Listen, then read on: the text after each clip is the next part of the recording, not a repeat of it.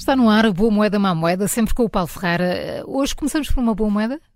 Sim, é boa moeda para tem todos os efeitos, inflação, não é? é? inflação. É só uma, foi só uma décimazinha, mas, mas, já... quem dá o que tem, mais não é obrigado. grão não é? a grão, é assim. Enche, a galinha ao papo. Neste caso, eh, esvazia a galinha ao papo, Exatamente. a própria inflação. Foi confirmado ontem pelo INE, depois da, da, da estimativa que chega logo no final de cada mês, eh, foi confirmada então esta descida muito ligeira da inflação em setembro, passou de 3,7% para 3,6%. Um, com a alimentação a crescer ainda, os produtos alimentares a crescer ainda acima da média. Sempre que o INE faz a divulgação uh, final, digamos, uh, acabamos por ter muito mais detalhe sobre as classes de produtos que sobem e descem. Uh, e é um bocadinho isso que vamos fazer agora. a alimentação, então, acima da média, os preços aumentaram 6,4% entre os dois setembros de, deste ano e do ano passado. portanto, aqui não, não é o dobro, mas, mas um, bem, bem acima da média. Uh, por outro lado, produtos relacionados com a casa, habitação, água, eletricidade e gás uh, caíram 1,4%. Aí houve mesmo uma redução de preços dos, de, de setembro do ano passado Quando para queres dizer casa, queres dizer o quê? Habitação, uh, Habitação é hum, custo, juros? custos relacionados. Não, não, não, não, entram aqui não, os juros. Não entram juros. Não, uh, tem a ver com fornecimentos, com, com no fundo, Serviços. reparações, serviços para a casa. Certo. E naque- aqui também estes, eh, os consumos básicos de manter a casa, a água, Uhum. eletricidade, gás e Certo. por aí fora.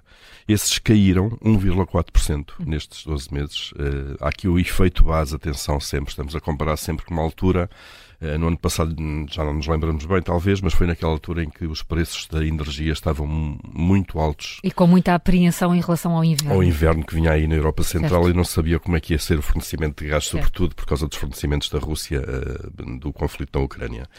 E, portanto, aqui houve mesmo uma queda eh, de preços. Ahm, mas é curioso olhar aqui, de, agora, nesta sazonalidade, nós temos os dados de setembro, agora comparar com agosto, o mês imediatamente anterior, tudo este ano, um mês para o outro, os preços do vestuário e calçado subiram 25%. Ah, por causa dos juros. Do- dos, de- perdão, dos saldos. Dos saldos, isto é, Certo. acabaram os saldos em agosto, Claro. da coleção de, E de verão, e entrou a coleção nova, eh, outono e inverno, eh, chegaram às lojas e então a roupa aumentou de preço 28% e o calçado aumentou 12% eh, do mês para o outro. Eh, comparando esse efeito que falavas, em agosto tinham caído 7,6% face a julho, eh, precisamente o Lembro efeito dos perfeitamente falar sobre isso aqui. Exato, mas é interessante que depois as estatísticas acompanham-nos e se nós formos lá ver os detalhezinhos, estão, estão, estão lá estes, eh, no fundo está lá, estão lá estas coisas do Está nosso dia a dia, está a é? explicação do nosso dia a dia e coisas que nós vamos reparando de uma forma, eh, se- se quiserem, aproximada, intuitiva, Exatamente. mas depois a estatística acaba por confirmar. Hum, é um efeito normal de sazonalidade destes produtos. eh, vamos ver como é que isto evolui nos- nas, nas próximas semanas ou meses, mas é normal que agora estes produtos vestuário e calçado estabilizem com as novas coleções na- nas Até lojas janeiro. até janeiro. e depois em janeiro, ali logo nos dias a seguir ao Natal, talvez.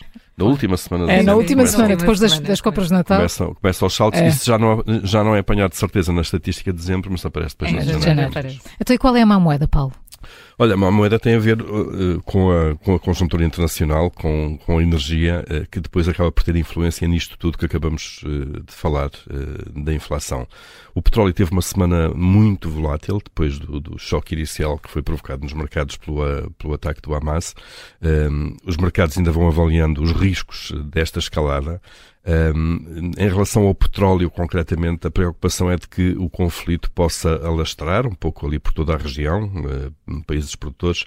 A, a a principal preocupação aí é o Irão, eh, que é um dos maiores produtores mundiais eh, e que pode, de alguma forma, eh, ser envolvido ou envolver-se no, no conflito, sofrer eventualmente eh, embargos eh, ou algum tipo de penalizações por parte dos Estados Unidos e da União, da União Europeia que possa passar pela exportação de petróleo e que possa pôr em causa o fluxo de petróleo que chega ao mercado. E, portanto, há aqui um sobe e desce e alguma instabilidade neste produto.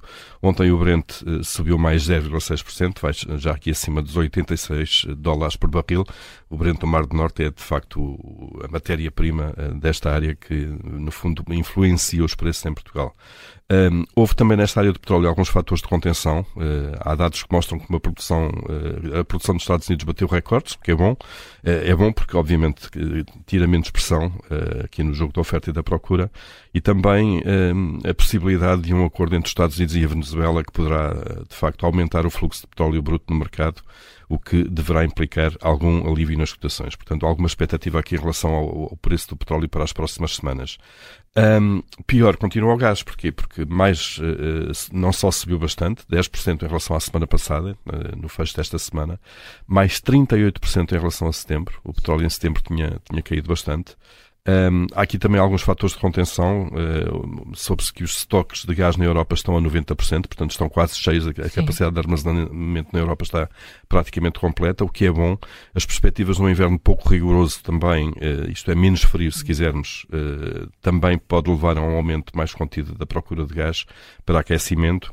Um, de qualquer forma, Israel é um produtor importante, aqui sim, uh, o envolvimento direto no conflito uh, de um produtor importante, uh, e isto causa mais tensão a estes preços. Portanto, muita expectativa aquilo que era uma desinflação contínua dos preços da energia, que depois estava a transmitir-se transmitir também ao resto dos produtos, como vimos, pode ter aqui um revés, e enfim, muito, muita incerteza mesmo no nosso bolso em relação, em, em relação à inflação dos próximos meses.